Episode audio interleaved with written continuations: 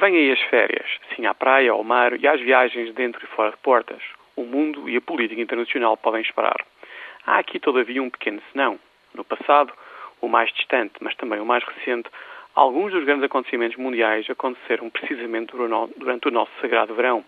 A Primeira Guerra Mundial, o Pacto Germano-Soviético, a Segunda Guerra Mundial, o verão de 1989, o conflito entre a Rússia e a Geórgia o ano passado, o colapso do banco americano Lehman Brothers. Eu podia continuar, mas estão a ver para onde é que eu vou. Estamos a fazer as malas e esperamos ansiosamente pela sexta-feira à tarde ou pelo sábado de manhã. Bruxelas, as capitais europeias e Washington estão desertas. Regressamos em setembro, dizemos. Até lá, temos a ambição de esquecer o mundo e os seus dilemas. Por nós, o mundo parava. O problema é que o mundo não para. Mesmo assim, boas férias e até setembro.